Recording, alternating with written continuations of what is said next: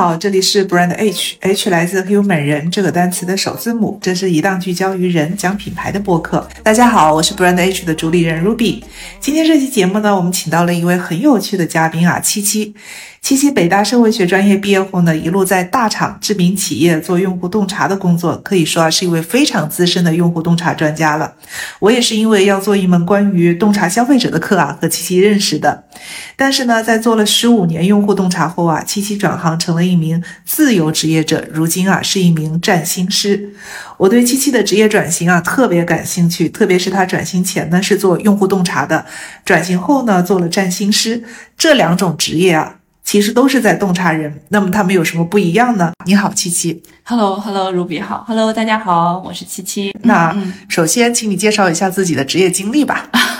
先介绍一下自己啊，就是其实我还是一个蛮不安分的人，跳槽跳了很多家公司。嗯，我最先是在诺基亚的中国研发中心，嗯，做用户研究工程师。嗯。呃，那个是最早开始入行做用户研究，之后进入了百度的用户体验部，之后又历经到中移动的飞信，我觉得这个已经暴露年龄的一个产品了。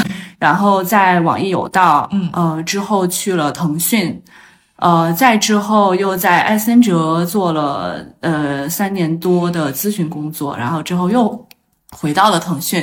呃，接下来就是一个 自由职业者、个体户、占星师啊。听你这个职业经历啊，虽然跳了挺多次槽的，但是其实都有一条主线贯穿其中。这条主线啊，就是在大厂以及知名公司做用户 用户洞察，对吧？对对对，可以这么说。嗯嗯。哎，那。你每次从大厂跳到大厂，从大厂跳到知名公司，你跳槽的主要的依据是什么呢？我觉得很核心的一个问题就是，呃，就是问问自己，这个是不是你想要的？我为什么从百度离开呢？就很重要的一个原因是我加入百度之后一段时间，我。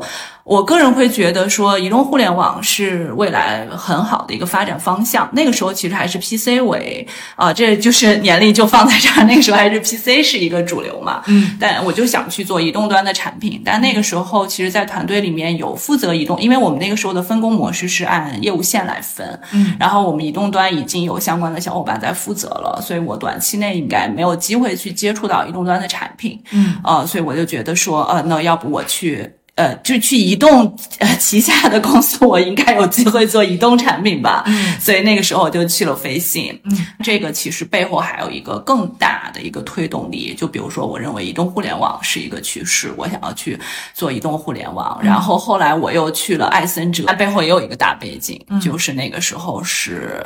呃，线上线下来来整合的一个阶段，就互联网已经发展到一个红利已经相对没有的这样的一个阶段，所以就是说有个人的，也有大趋势的。那我想更深入的问一下，因为很多人都不知道自己当下要什么，不想要什么。嗯，你当时是怎么判断自己呃当下想要什么，不想要什么的呢？我自己的感受是，就在就在你接触到这个领域和行业的时候，你会很兴奋。嗯啊，就比如说，我当时其实接触到像微博这样的产品，包括说我看到一些移动端的产品的时候，呃，我会有一种直觉式的兴奋，哎，我就觉得这个东西非常非常有意思，很想去探索。第二个，呃，因为那个时候还处在一个职场的成长阶段，我更看重的是，比如说能力的边界，呃，视野这些有没有拓展。其实我有一两次跳槽，几乎是没有涨薪的，甚至是有一些减的。嗯，就我从腾讯去艾森哲那次，其实是有降薪的，但是因为没有过那段经历嘛，也接受了这个事情。那你觉得就是在埃森哲服务实体类的客户和在呃腾讯啊、百度啊、网易啊服务互联网类的客户，他们在做用户洞察方面有什么区别呢？这个我要讲到华为啊，华为我的一个当时是我的那个项目的 sponsor 吧啊，他当时问过我一个问题，他说，呃。你说线上线下到底有什么？他说什么是真正的线上呢？他说什么叫业务上线呢？嗯，然后他这个问题当时有点把我问懵了，因为我本身是一个。出来就在互联网工作的人，我所有的业务模式都是线上的。然后对于这样的一个，就是他原先是做传统、很传统线下业务的客户，他其实首先是一个 mindset，就是他要先能够有一个说什么叫线上业务。然后他当时就问我说：“七七，你说这个。”呃，我我的所有数据都已经在 Excel 了，也存在电脑上了，大家也都能看，也都能分享。我这个叫线上业务吗？他当时问我这个问题的时候，就对我有一个很大的触动。互联网和传统客户有什么区别？我觉得首先是有个 mindset，就是你要跟他去跟客户交流，交流的这个过程中，你要先了解这种传统客户的业务模式是什么。传统行业的客户的业务远比互联网的 C 端的业务模式要。要复杂的多，嗯，它本身整个流程会非常的复杂，你要先了解它的业务模式是怎么样子的，对，然后其次你要去根据它的业务模式去跟客户讲说，嗯，为什么要做，嗯，用户体验的优化，嗯，啊，能够给你带来什么样的收益，嗯，啊，就比如说我们呃以前有一个 Google 项目啊，当时我们接触到很多中国沿海的。企业中小企业出海，他们就觉得我现在货也卖得很好，我为什么要去买 online 的这个广告呢？对，所以你要跟他讲说现在的趋势是怎么样，用户是怎么样用的，就是有教育的一个过程，这样你们能够拉齐 对齐这个这个词很奇怪，就是要要要有个共识。我觉得这个是最大的一个区别，就是我们彼此的认知是。是完全是两个世界的。就比如说做物流的客户，我会把互联网的数据拉出来跟他看，他当时就不明白为什么要看这些数据。你要跟他解释说这些数据的意义是什么。但是你要放在互联网，你是不需要跟老板解释这个东西的，就是你不做他也会问你。啊，那能不能分享一到两个，就是你觉得最有意思的做用户洞察的案例呢？嗯。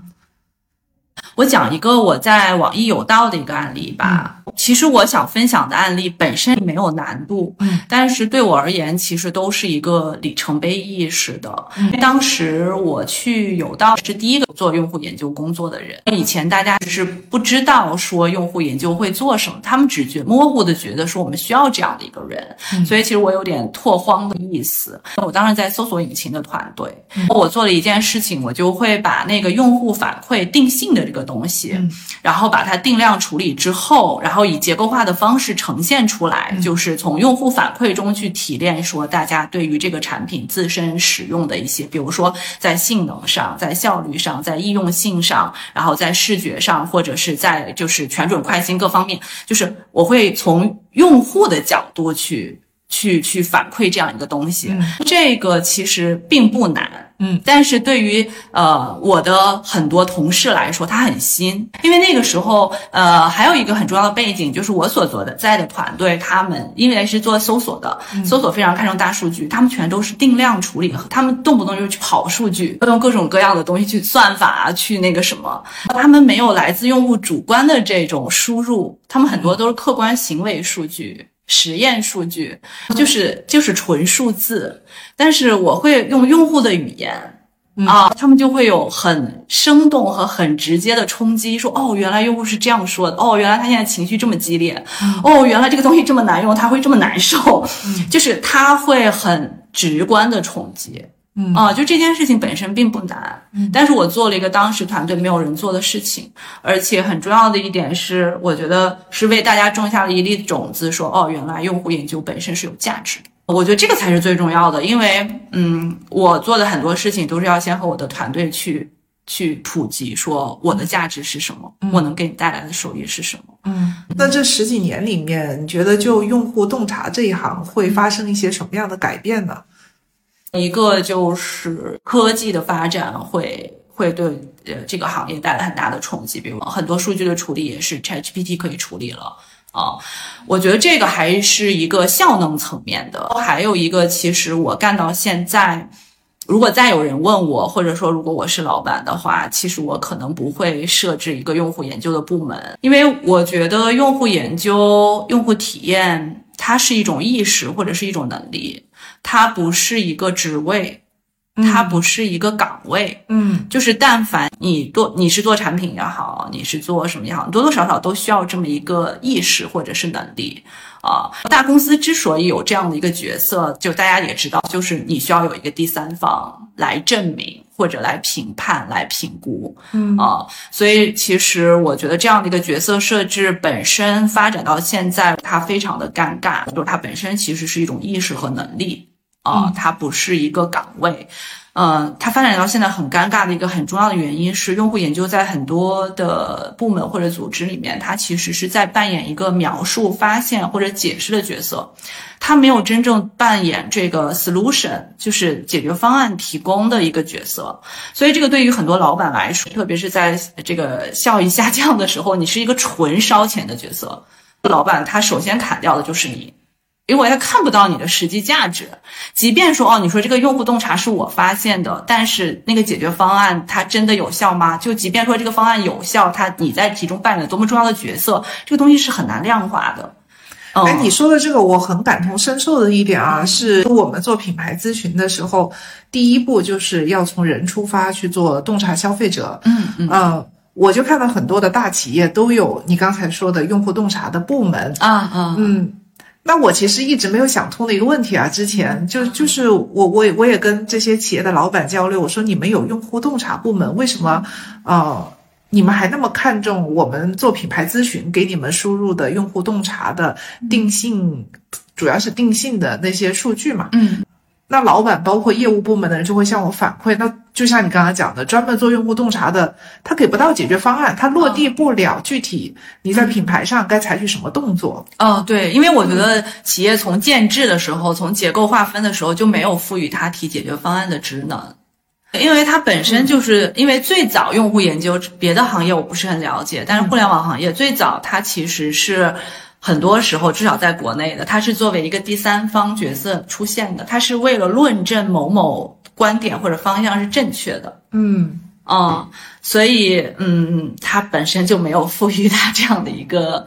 呃，哦，原来是这个原因。对对，而且、而且，其实用户研究为什么发展到现在很尴尬，就是在早期互联网成长阶段，其实用户研究还是挺有价值的，就是它在用户需求的发现，在用户需求的验证，在功能的验证上面，其实还是可以发挥很好的作用。它能够提供一个用户的视角，然后以至于不会让团队因为过于就是团队视角来就是忽略很多重要的信息。嗯，但是发展到后面，就是特别是业务已经很成熟的时候，就是我会发现很多大厂，嗯它已经就是用户研究已经成为了一个管理工具了。就什么意思？就是其实从某种角度上来，你去做用户满意度评估也好，你去做 NPS 也好，你去做流失也好，从某种角度上来说，老板可以拿这个数据去评估团队，嗯就是呃放到团队评估、绩效评估的一个指标里面。嗯比如说你这个产品，呃，这个周期内的满意度要达到多少，你这个哦绩效才是 OK 的。如果你没有达到，你可能绩效就不 OK。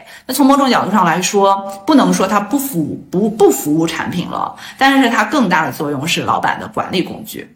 对，听你这么一说，就变成一个内部的管理工具。嗯其实实质上是这样的，其实是这样，所以用户研究的同学也很难受。嗯啊、因为你是夹在中间了嘛，你又要跟业务团队有交代，你又要跟老板有交代，对，这是一个很很尴尬的事情。嗯啊、其实你刚刚说到一个观点，我特别的赞同啊，就就是你并不认为现在啊这些企业里面要有用户洞察部门嘛？哦啊，因为用户洞察，但凡你是要去做产品的，你就得要有用户用户洞察的意识，对对这是一种意识和能力，而这种意识能力应该是从上到下对啊贯穿其中的，而不是专门设置一个用户洞察部门。对对对，啊这就应该是你工作的一部分。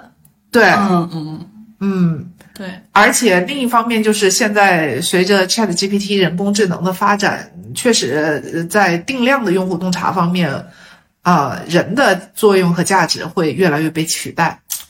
对，它在数据处理上的优势肯定是，嗯对，是跑哎不过机器那那我很好奇，那比如说现在还在从事用户洞察的，呃，这些你曾经的同行，嗯那你对他们的这个这个这个有什么样的职业发展的建议？我本身对于用户研究这个方向还是比较看好的。嗯，如果你现在还是在做用户研究，我觉得要投身到新方向上去。就比如说，用户研究在人机交互领域是很有呃很有积很有积累的，因为最早这个 HCI 就是人机交互，就是它强调的就是人和机器的关系，包括现在马斯克的脑机接口，它其实研究的都是人和机器的关系。其实我觉得人的体验。还有很多东西值得挖掘，就比如说，我们可能对大脑的认知才百分之多少，都不到百分之十，也许。那我们的嗅觉，也许之后，嗯，现在可能很多产品它都是在视觉和听觉层面，但是如果未来有嗅觉，可能还有触觉啊，那这个是用户研究可以很好的去发展的方向，我觉得，嗯，啊，对它仰赖于这个领域方法和认知的这个往前发展，嗯嗯。那在快消这个。这个还蛮严重依赖于 消费者洞察的。我做过一一些快消类的用户研究的项目，是偏定性的。嗯啊呃，坦白来说，我们对于人性的理解，嗯，也有待突破吧。那我们现在更多是把心思用在了怎么去操控人性，而没有用在说怎么去顺应人性。就是我们的很多产品都是哦，原来你喜欢这个我，因为我我有商业 KPI 或者什么，我就拼命给你推这个，我就利用你的欲望去打造一些欲望课题，然后不断的去满足你。但是这条路一直走下去是不是 OK 的呢？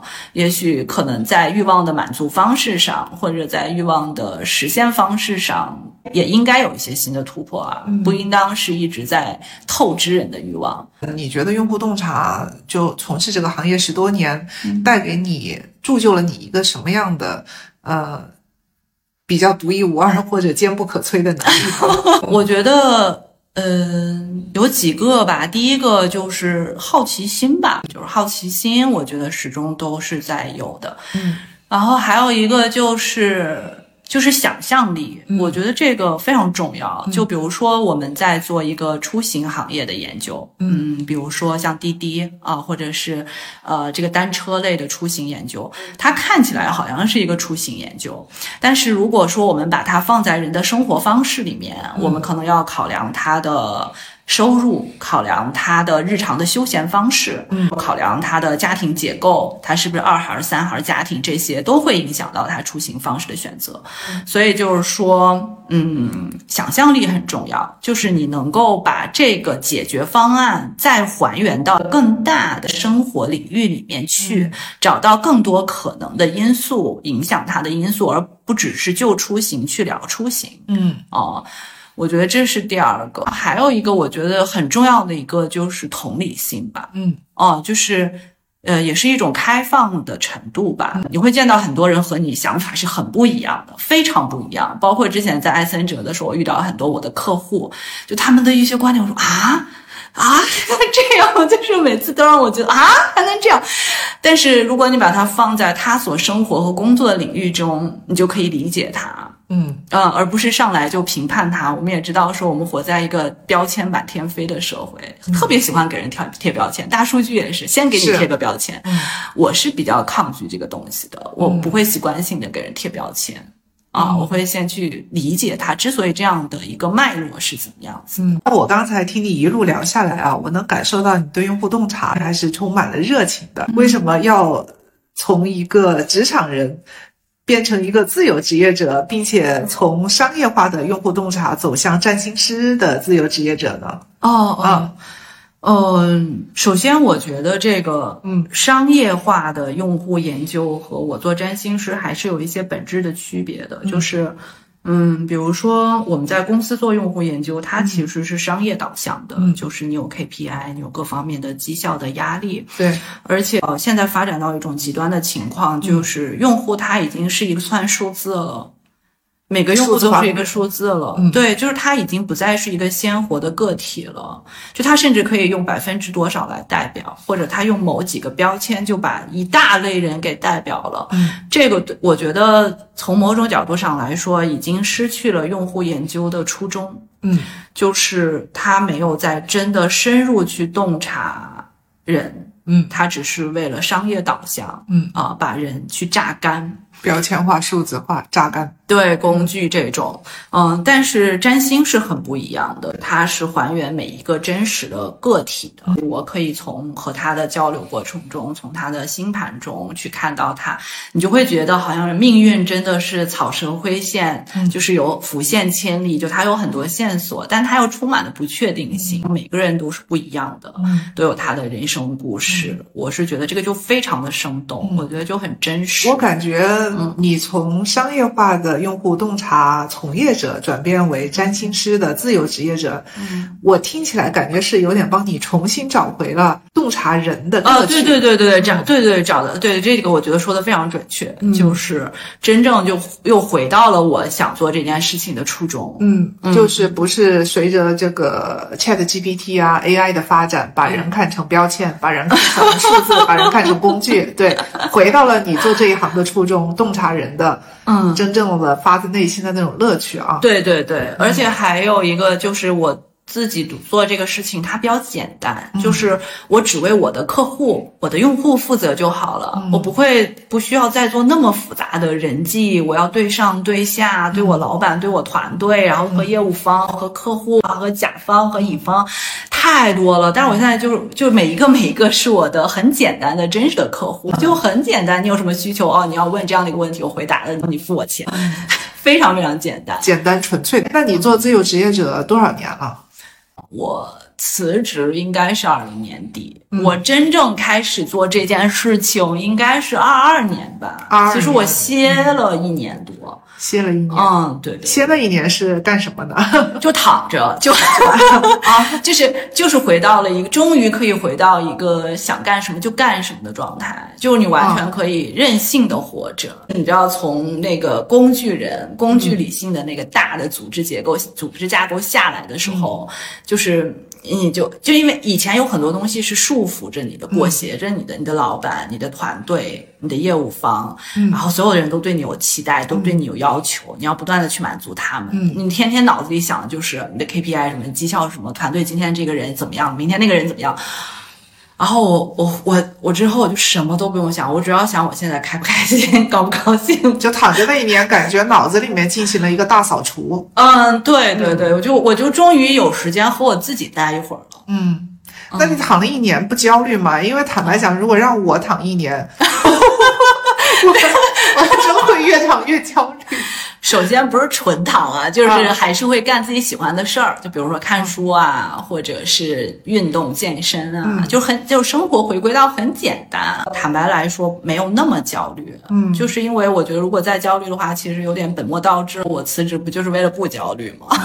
焦虑的来源，首先从外部环境来源于我们现在这种大环境竞争过于激烈了，让每个人的生存空间空间挤压的非常窄。嗯，就在这很有限的空间中，又被很多外来的东西填满了，你完全没有时间和自己待在一起。嗯，其实我觉得，当一个人能够有时间和自己待在一起的时候，他那个焦虑值反而会，嗯，会下降。对我，我就正想说，呃，为什么我躺不住呢？我可能就会情不自禁的去想，那我躺了这一年，我是不是又被时代甩？甩甩了多远？嗯嗯啊，那这一年后，我的年龄又增加了一岁。哦啊，那在如果我要回归职场，我还能干嘛？嗯啊，我就会想很多这种有关于生存啊。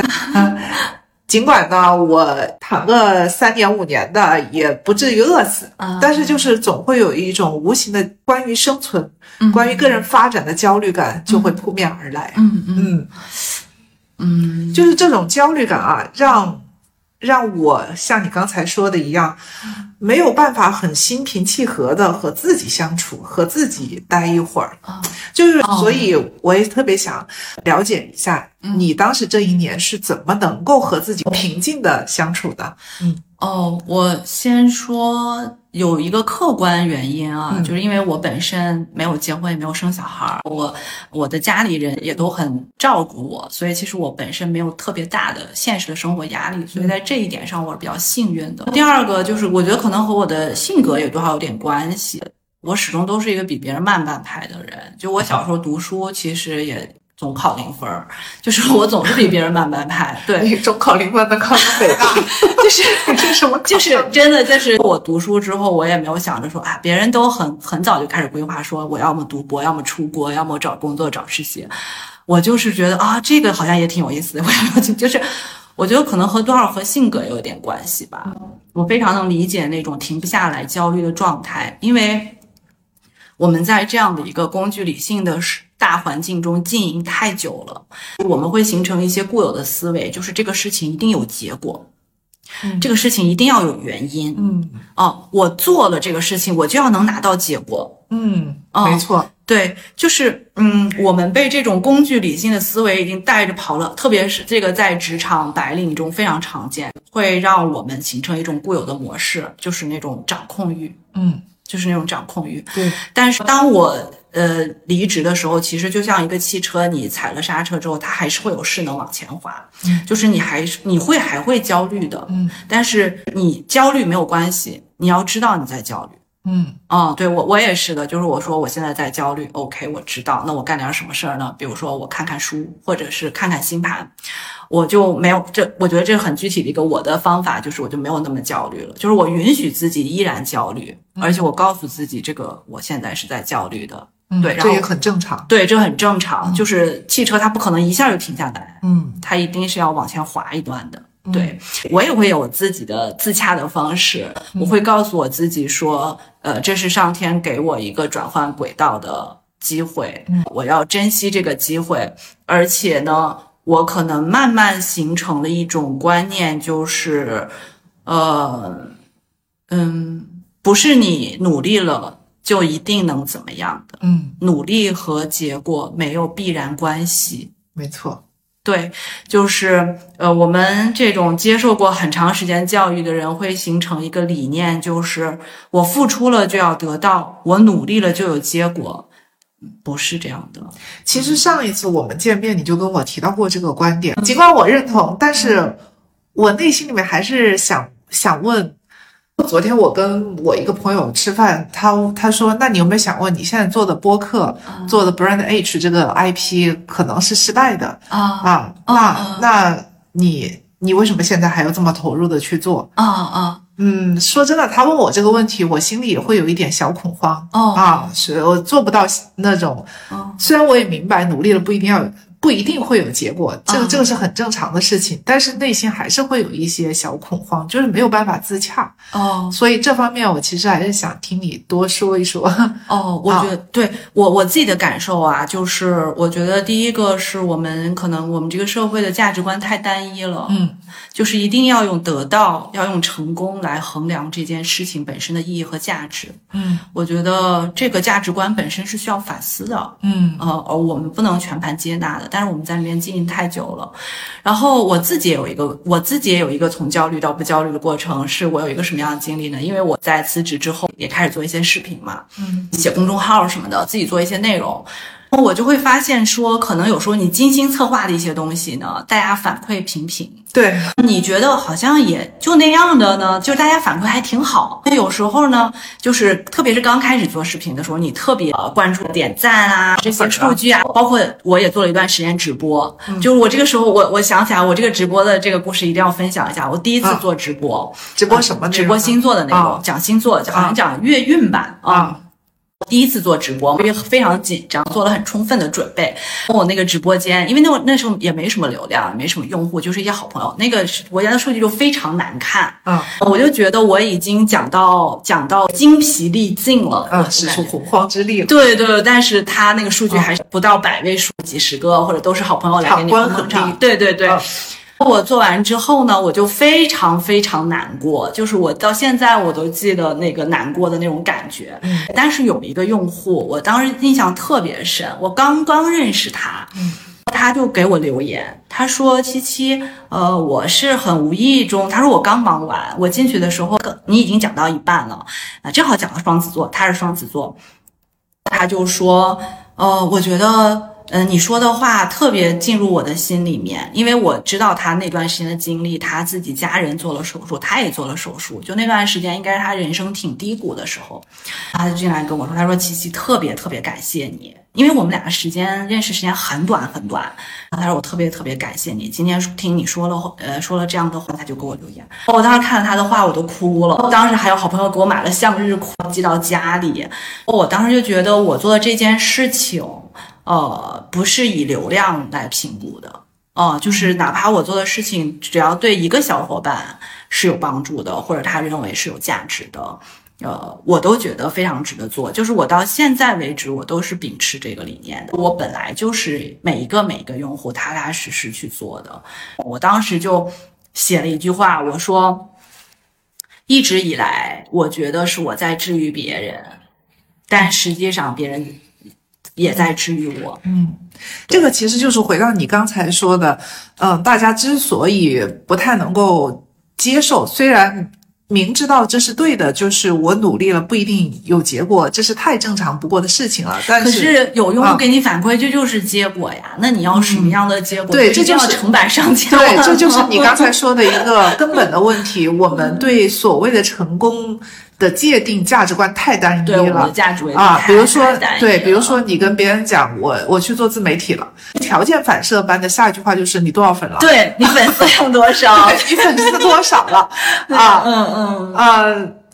我因为我现在在做这个播客嘛，你刚才讲的这个，哎呀，我就想到了我今天早上也一件真实的事。我这个播客到现在做了三期，就好像才五十四个粉丝吧，啊，结果今天呢早上有一个有一个女孩子加我微信，她说她是开甜品店的，啊啊，在广东的湛江，嗯啊，她说她听我第一期播客生活方式定位听了三遍，还记了笔记，啊啊，我当时。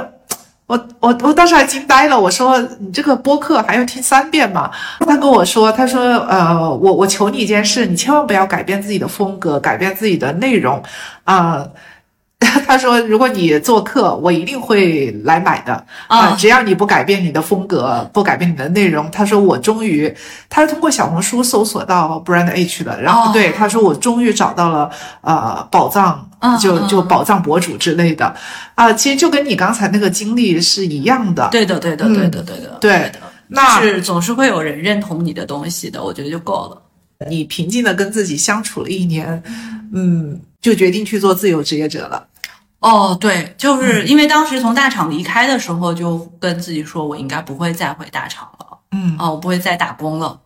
那我觉得这还是蛮蛮要有勇气的，因为你决定辞职，再也不回去打工的时候，年龄应该啊啊接近四十岁了。对我八一年的，四十多岁啊。对，那我觉得这还是蛮需需要勇气的，因为你看现在现在。铺天盖地的说裁员嘛，裁的就是四十岁左右的中年人。但是你你在四十岁左右这个关口，你自己选择了，嗯啊，我再也不回职场了，嗯，那会不会有对未来的担心呢？嗯，呃，坦白来说，不能说一点都没有，嗯，就是比如说也要供房子嘛，啊，你也要考虑养老的问题。但是我自己觉得是不能再通过在大厂打工的方式来。嗯，呃，来解决，嗯啊，因为我呃给别人打了十几年工，我充分意识到说，其实我不适合当一个打工人，为什么呢？因为我是一个非常事情导向的，我更多考虑的是这个事情怎么做会更合适，我不太会。向上管理，就说的这个，说的书面化一点，向上管理实际上就是不太会舔领导，嗯。哦，所以我这样的人其实也是要，就是我经常说，我说我要是在宫斗剧里就是片头曲就领盒饭的人。啊，啊，这盒饭也领的太早了，所以说我对自己有一个比较清楚的认知，嗯。啊，我刚离职的时候我身体很不好，嗯，就是心脏啊、肠胃啊都有问题，嗯。我觉得就是先活着，嗯，我必须要先能够健康的活着。我觉得这个生生存的呃这个来源啊，呃不是通过在大厂打工再继续解决的。本本来人家也要开掉你的，说白了，嗯，就是你主动或主动或被动的，你都要探索自己未来新的这个路道路的。嗯，就是不管现在是不是要裁员，嗯，其实每个人跟自己平静的相处，去探索自己。是不会说是因为什么要裁员了，所以才得探索自己。对对对，人都是不喜欢改变的，嗯。因为改变就意味着危机和不确定，嗯特别是现代性的发展，人对不确定性的可接受度越来越低，嗯。对确定性的渴望越来越高。嗯。嗯，但是我是觉得，我每一次的改变都是我可能比较呃，我我比较认同的一个原则，就是我始终都觉得主动改变是个好事儿。嗯就是被动其实很被动的，嗯就是你等着别人来踩你，嗯这个是很被动的。嗯。对，那当时决定做自由职业者，为什么会去想到做占星师？怎么没有想过就是继续从事老本行？因为你哦毕竟在用户研究这一块儿还是很资深的，也背景也挺光鲜的。嗯哦，如果继续做用户研究的 freelancer 的话，其实和我在大厂没区别，而且可能更累。嗯就是你是一个纯乙方，因为我以前在艾森哲就是做交付嘛，就是你背景再好，呃，人家是爸爸。嗯哦，所以其实你是没有话语权的，你没有自由度。嗯，我我辞职，我最看重的是我要有自由度。占星师对我而言就是一个相对比较自由的，有空有空间。嗯哦，就是没有人来随意炸着我，也没有人来随意说你要怎么样。嗯。对，其实我刚才那个问题呢，再说的更直白一些，我其实是想问，呃，你如果说是还是延续做用户洞察的，嗯，呃，freelancer 自由职业者，你其实是有个人品牌的嘛，哦因为你有光鲜的呃大厂知名企业的背景，哦你其实已经可以相对容易在这一行树立个人品牌，但是在占星师这方面，尽管呃你也有一些粉丝，但是并哦，没有那么容易建立自己的个人品牌，哦。甚至可以说是从零开始。哦，这是一个很好的问题，这个又是一个你怎么选的问题。嗯。就是因为我本身不想再做以这种方式在做用户研究了，嗯。所以说这个品牌对我而言是不是重要，可能就不重要了。嗯，相反成了你的负担。嗯，对，就是嗯，因为我本身就不想做这个事儿了啊。所以说这个事儿再有光环，我可能也不会选择它。嗯嗯，因为我就是我说的，我辞职就是为了自由和空间嘛。嗯我又回到原来那种模式中，我不愿意。嗯。嗯之前是也把占星当做自己的业余爱好哦，对我自己研究有十几年了，后来出道有个七八年。我很小就喜欢玄学，哦。哎，这个出道是什么意思？就是我真正帮人 看盘，啊嗯，就是去接这种个案，别人给我付钱，然后帮他哦，也就是你在你在做本职工作的呃啊，对副业对对对对，副业，对对对，哦，所以其实你是把副业当呃变成了啊，对对对，主业的自由职业者，嗯，对对所以其实还是有所准备的。对，就是当时是没想着说这个未来能挣钱，当时就就是纯兴趣。我发现我现在和你聊了之后，我发现一个感受是我特别特别兴趣导向。你是啥星座的？我我是太阳处女座，但是我上升是天蝎座，但其实我是天秤和双鱼能量特别强的人。我一直以为白羊座是超级兴趣导向，因为我就是白羊座。哦，白羊是这样的，而且白哦羊很有开拓性嘛。对对对，我就是个典型的白羊，我做不了自己不感兴趣的事，就那一秒钟我都不想去做。对对对，做自己感兴趣的事情，才能够让你的优势发挥出来嘛。白羊就是一定要把自己的能量发挥出来。啊，对，这嗯我我就是一个这种典型的白羊。对对对对对啊对对，嗯，哎你不喜欢做怎么发挥？是，但我还没发现处女座是。我不是特别典型的处女座啊，哦这样子的对对嗯。嗯，哎，那你讲讲一讲，你现在就是成为了一个自由职业者嘛，占星师。嗯那每天的生活是你之前想象的那样吗？是想要的吗？呃呃，我觉得是的，因为就比较自由，自由度比较大，嗯然后人际非常简单，我已经觉得是很理想的了，很知足。你真正是在做你自己感兴趣的事情，嗯你碰到困难或者是挑战，因为你喜欢，是你选的，嗯你想的是怎么解决它，所以我就觉得。还好，目前还好。我现在做的这个事情可以给我提供基本的确定性，就比如说，呃，就是还又回到刚才说到呢，就比如说，呃，我的这种积累，然后用户的反馈，就是我能够看到这样一步一步的积累，这个东西对我而言是一个相对，呃，确定的事情。对，哎，我问个很现实的问题啊，就就你会发愁没有客户这件事情吗？呃，当然也会，当然也会，但是我是觉得说，因为，呃，我会阶段性的发愁，嗯。嗯，这个毫无疑问的，就是获客肯定是最让你觉得那个什么的，但是我现在对这个事情也比较怎么说，就比较想得开，就为什么呢？因为我也看了很多我比较认同的占星师，就那种做了十几年的，还有包括说我比较认同的一些做事情的人。他们也都是做了十几二十年的，就是相类似的事情，所以我就在想说，如果我这件，因为我这个事情我是打算做十五二十年的，那我现在着什么急呢？就是，而且我遇到很多，就是他是要要积累积累积累到一个点之后，他才有可能有一个爆爆发。对，就人的成长不可能是线性的吧？对对对，就是说你现，但是至于说你积累多久，这个东西其实最熬人的，嗯因为你不知道你积累到什么时候。对，这个其实是最考验一个人的了。嗯，所以就是我说，你要爱你做的事情，你才愿意在这个事情上面投入。你刚才说的这句话，我深有体会啊，因为。我做品牌咨询，研究商业案例嘛，我会发现一些成功的品牌创始人，真的都是积累到四十五岁、五十岁才爆爆发的。特别是我做这种占星，你会发现你对人生的理解，如果你很年轻的话，其实你是没有办法和你的客户对话的。嗯，但这么说来，我现在就感觉最近这这些年啊，呃，我们国内就兴起创业嘛，你会看到。对于创始人的报道，特别喜欢用的标题，我我印象很深，什么福布斯三十加以下啊，优秀的创业者，哇塞，啊，他才三十岁啊，就就这么事业成功了，对，包括我还会经常听到一些二十多岁的。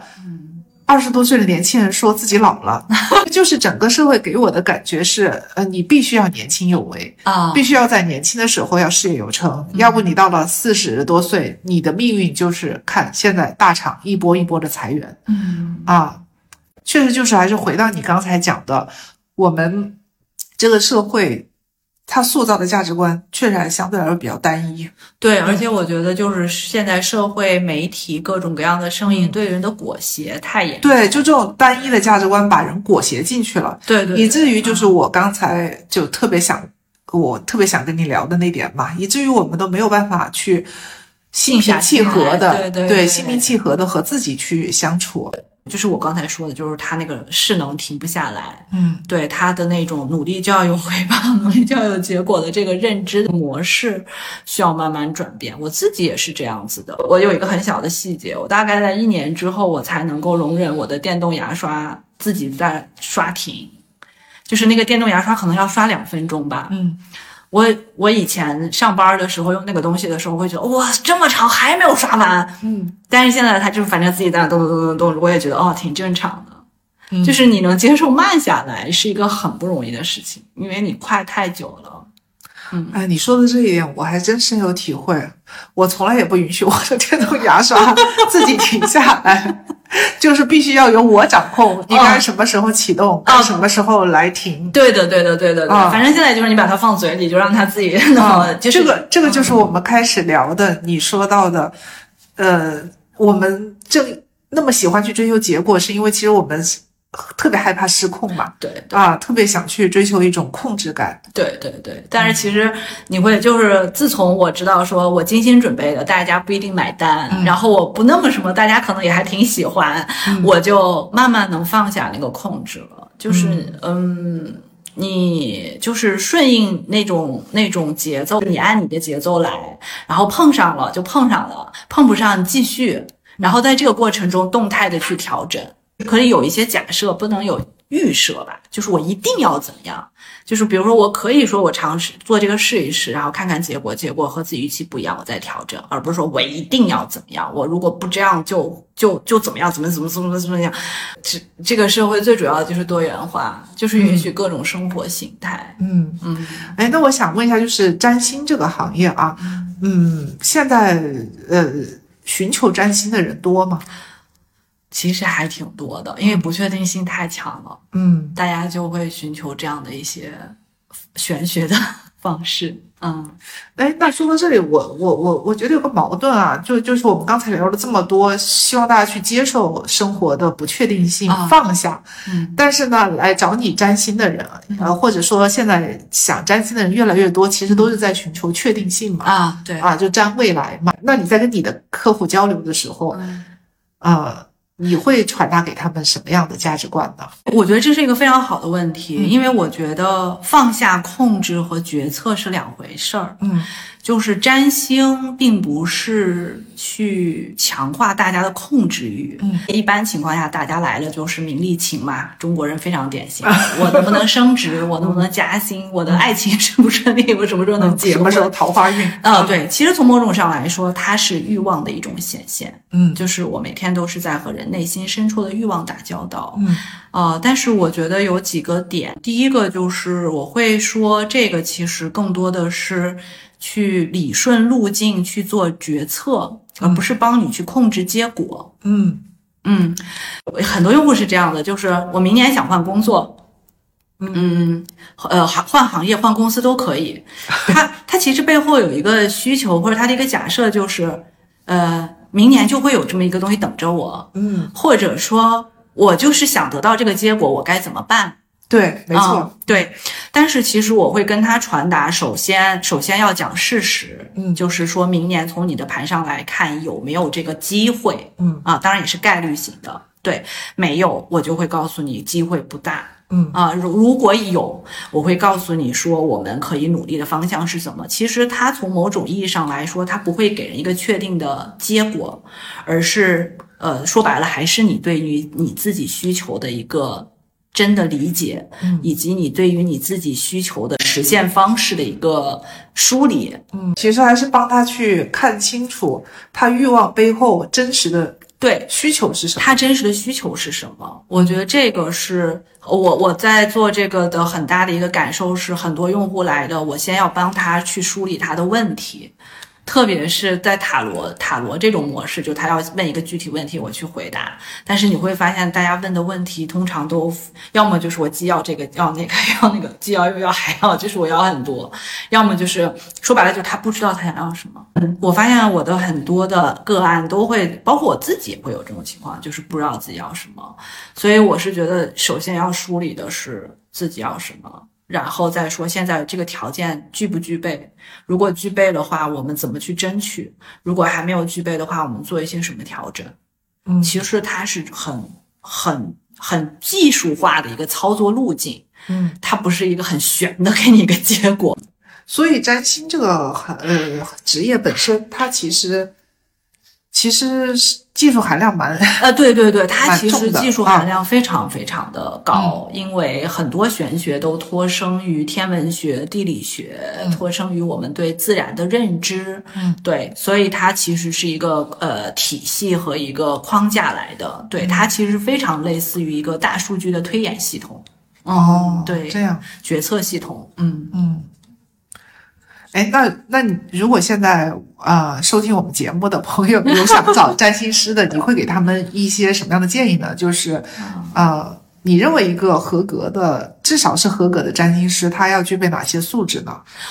哎呀，这个不敢说建议，啊就是说说我自己的感受吧。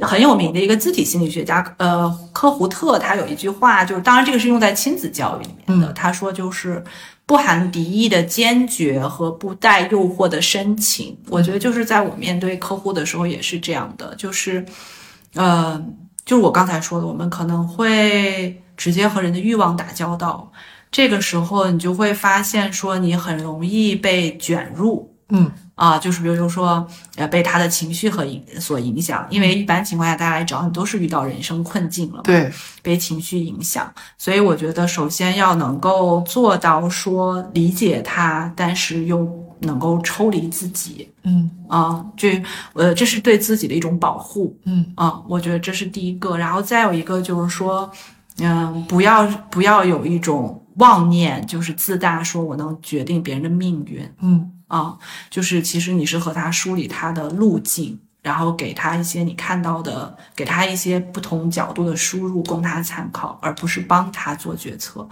因为人生都是要自己为自己负责的。对对，我刚才听你讲，我的理解啊，就是占星师第一个就是帮助对方看清，尽可能的看清自己欲望背后的那个真实需求到底是什么，就是探寻内心深处我到底真实我渴望的是什么。嗯啊，对。第二个就是能够给他的呃多一种可能性的视角，这两点很重要。啊、对，然后还有一个，其实很多时候是提供一个决策的参考信息，因为很多时候，呃呃，我们在做决策的时候是信息缺失的。就比如说，我举一个例子，比如说有的用户他拿了两个 offer，A 和 B，嗯，然后他不知道自己该去哪个，未来这两个的发展怎么样。那这个其实它就是对未来的信息输入不足，嗯，那么他可以借助这样的一个决策体系，然后去帮他看看说未来这两个各自的一个发展情况是怎么样，然后帮他做决策。所以它是一个决策系统。说到底，玄学是一个认知的事儿，它是认识你自己、认识这个周围世界、认识整个更大环境的变迁的一个工具。嗯嗯。好啊，非常感谢啊！今天七七来到 Brand H 和我们聊他是怎么，呃，去洞察人的，不管是从商业的角度，还是从现在占星的角度，以及讲述了他在整个职业转型的过程当中，他的心路历程是什么。我也今天非常感谢 Ruby 啊，有有这样的机会和大家来做分享，是希望在这样的一个纷杂的外部环境的社会里面，大家还是能够给自己留一些时间，然后能发自内心的做自己想要做的那个选择吧。我也希望我们都有这样的机会。嗯，好的好的，谢谢七七，那我们下期节目见，拜拜，拜拜。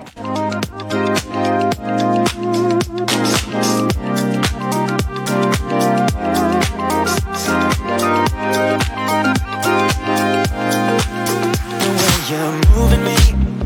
I've been thinking about